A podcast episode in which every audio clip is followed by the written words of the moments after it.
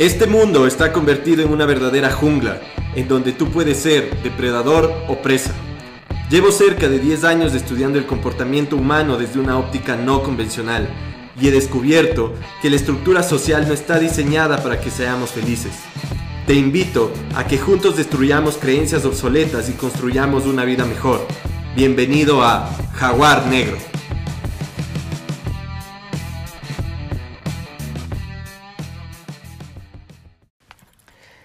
Hace aproximadamente nueve meses se me ocurrió la idea y no sé, las ganas de hacer un podcast o una pieza de contenido visual con respecto al amor.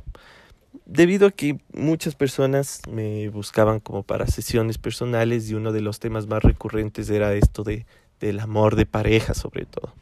Del amor con respecto a la pareja.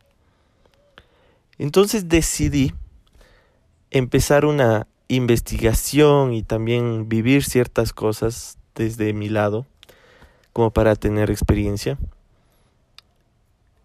Y cada que conocía a una pareja o amigos cercanos que tienen por ahí algún tiempo con sus parejas, les preguntaba qué, qué opinas del matrimonio, cómo te va con tu pareja, cuéntame la verdad con respecto a estos temas, has estado con otras personas en secreto, se han enterado, no se han enterado, quiero saber todo, no, no solo lo bonito, quiero que me digas la realidad. Y es así que después de este proceso de investigación, y también de vida, te puedo decir que después de nueve meses, el tema de las relaciones humanas siempre es todo un universo, pero creo que en este tema del amor, hoy por hoy tengo una opinión que te puede servir, una opinión que está construida no solamente desde mi experiencia, sino desde la experiencia de mucha gente que a la cual estudio. Si te sirve, espero que al menos una parte la uses para ti y la compartas. Y si no, si crees que estoy loco y que estoy hablando de otras cosas, pues capaz este podcast no es para ti. Yo lo que quiero es cuestionar un poco lo que hemos estado viviendo y quién quita construir una verdad en la que nos sintamos más plenos. En esta búsqueda eh, te puedo decir que he encontrado que las relaciones, que el modelo de las relaciones de pareja en nuestra sociedad en Latinoamérica tiene varias formas de funcionar. ¿sí? Te voy a hablar de dos de ellas que es como normalmente funciona. La primera, una pareja en redes sociales, las fotografías llenos de amor frente a sus amigos y familia, es pero la pareja perfecta y todo súper bien. Pero resulta que a la interna, uno de los dos o los dos se están reprimiendo de hacer cosas o de ser como ellos son en realidad. ¿Qué quiere decir? Que posiblemente yo considero que tengo algo malo, pero lo guardo o lo trato de aniquilar por no hacerle daño a la otra persona, porque me invento que le va a hacer daño o no me invento, sino que tengo la certeza de que le va a hacer daño. Por ejemplo, supongamos que a una chica le encanta salir a bailar con sus amigas, pero su pareja tiene mucha inseguridad y le da celos que ella salga. Entonces eso es algo que le afecta y como le afecta, la chica dice, tengo que renunciar a esto para mantener mi relación. Los seres humanos somos un compendio de cosas buenas y cosas malas, entre comillas. Y cuando tú te cortas una parte de ti que el otro posiblemente considera que es malo y la sociedad te dice que debes renunciar a eso para poder mantener una relación, no necesariamente vives pleno. Porque yo creo que la plenitud es ser todo tuyo, expresarte en todo tuyo con cosas buenas y malas, y si realizas un cambio lo hagas a partir de ti, no por el otro, ¿sí? Pero hay parejas que llevan así las relaciones, posiblemente yo creo que menos de un 10%, porque considero que a la corta o a la larga es un estado temporal, y ya te voy a explicar por qué. Imagínate que tienes una manguera que tiene un fluido de agua y tú le pones un tapón. En algún momento se acumula tanta presión que eso explota. ¿Sí?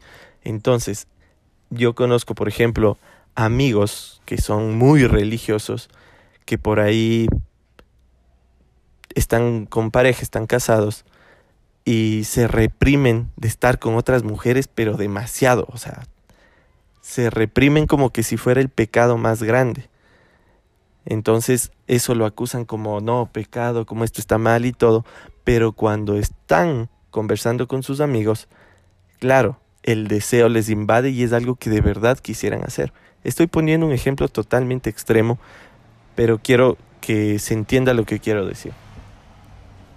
La segunda forma de cómo se llevan las relaciones en nuestro medio social también tiene que ver con Estamos súper bien en redes sociales, las fotografías del amor desborda, nuestros amigos nos conocen, saben que tenemos nuestros problemas, pero que estamos ahí, todo súper bien, tú consideras que yo soy tu príncipe azul, yo considero que tú eres mi princesa. Y resulta que uno de los dos, o los dos, en Latinoamérica casi siempre somos los hombres, los que no nos estamos reprimiendo. Es decir, todo está bien entre nosotros, pero yo posiblemente tengo una doble vida.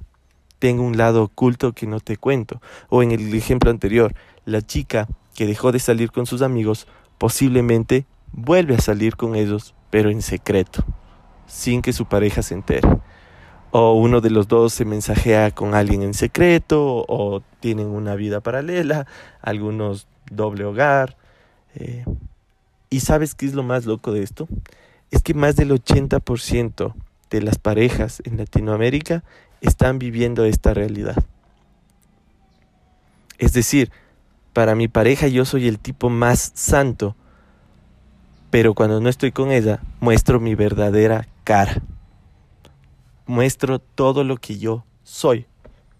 Ni bueno ni malo. Acuérdate, yo no estoy haciendo este, este podcast para, para poner un juicio de qué es bueno y malo. Te estoy diciendo cómo desde mi óptica y desde las personas que yo estudio es cómo funciona.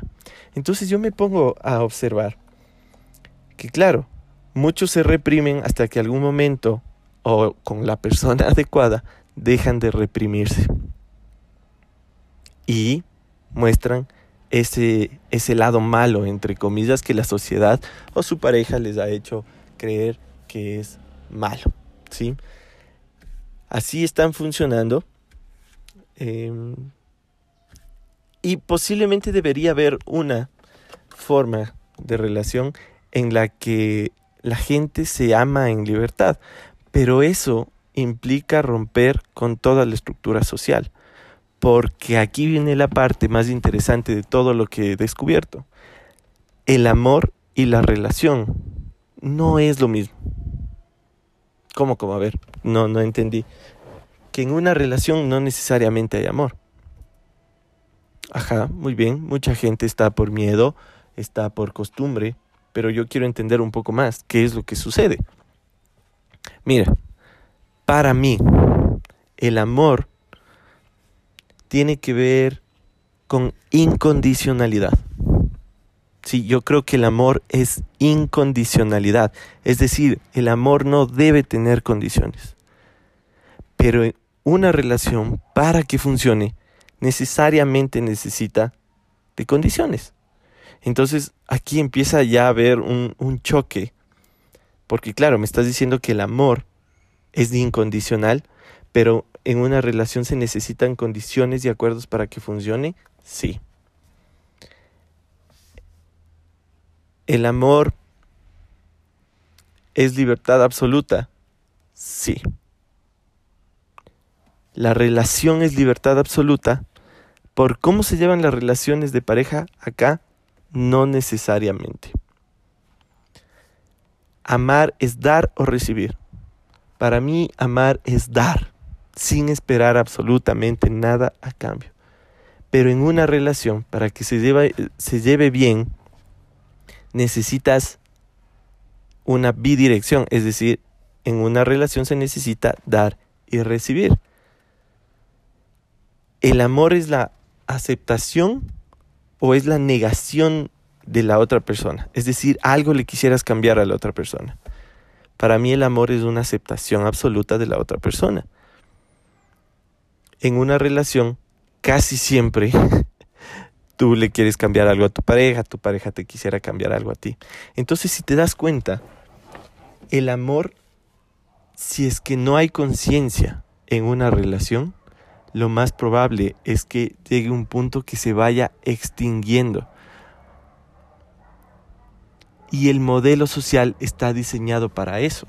Entonces, si tú ves parejas que tienen 10 años o más y les dices que les den un consejo a los, a los jóvenes, casi siempre dicen no te cases o no tengas hijos. Entonces, si tú le estás diciendo eso a una persona es porque tú no estás feliz en tu unión y tú no estás feliz con la vida que has elegido pero que seguiste lo, lo que la estructura social te estaba diciendo que es el camino, que es el guion que debes cumplir. Entonces, si te das cuenta, en algún momento el amor se llega a extinguir en una relación en la que no haya conciencia. ¿Qué significa eso? Mucha gente me dice, ah, entonces que todos se metan con todos y Sodoma y Gomorra. No, no, no, no, no.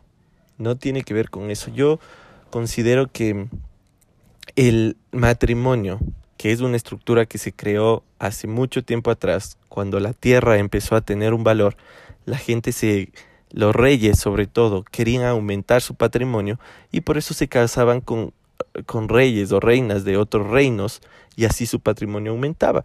Y para tener un control y un pago de las tierras, obviamente era más fácil hacer en núcleos. Y ahí es donde nace el matrimonio. Entonces, es una estructura que ha permitido algo de orden. ¿Está funcionando? No necesariamente. Pero ahí nace. Entonces, yo considero que el matrimonio sigue siendo necesario, sí, porque no hay conciencia del amor. Porque la gente piensa que, claro, no hay matrimonio, me voy a meter con todo el mundo. Pero si nos vamos a qué es realmente el amor, primero tenemos que partir con, yo me amo a mí mismo. Porque si yo no me amo, yo no puedo dar amor al otro. Tú no puedes dar nada que no tengas. Por eso es que casi siempre la gente quiere cambiar al otro. Porque ese es un reflejo de que simplemente te quieres cambiar a ti mismo. Es de esa poca aceptación hacia mí mismo que reflejo en la poca aceptación y tolerancia hacia el otro. Entonces, si yo no me amo, ¿cómo puedo dar amor? Entonces, como no hay esa conciencia y nos amamos muy poco, casi siempre tendemos a querer llenar ese hueco de la falta del amor propio con cosas o experiencias. Es por eso tanta adicción, es por eso tanto apego a la gente, es por eso eh, hay gente que es adicta a comprar, es, hay gente que es adicta al ex tóxico, etc. Pero imagínate tú estando pleno, llamándote sin necesitar al otro cuando llegue este otro, tú vas a tener la capacidad de darle un amor desinteresado, sin esperar nada a cambio, y aceptándole tal cual es, y teniendo en cuenta que el amor verdadero es respetar el libre albedrío de la otra persona. Porque amar no implica estar junto a esa persona. Amar no implica tener, poseer, a esa otra persona. Hay que tener muchos huevos, mucho coraje para amar a alguien sin que te incluya a ti.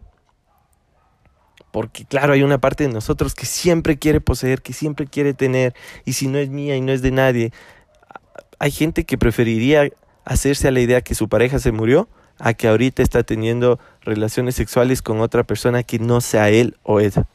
Nos duele menos, afecta menos a nuestro ego. Entonces este tema del amor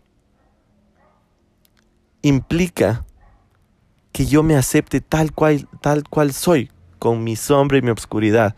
Yo siempre digo, somos una flor hermosos, pero con olor a mierda, apestosos. Somos hermosos, pero apestosos, porque tenemos cosas buenas y cosas malas pero desde la conciencia hay que procurar que esas cosas malas, entre comillas, no pisen al otro. Y posiblemente alguna vez pisarán. Ahí es donde tú tienes que pedir disculpas y otra vez volver a empezar. De eso se trata la vida.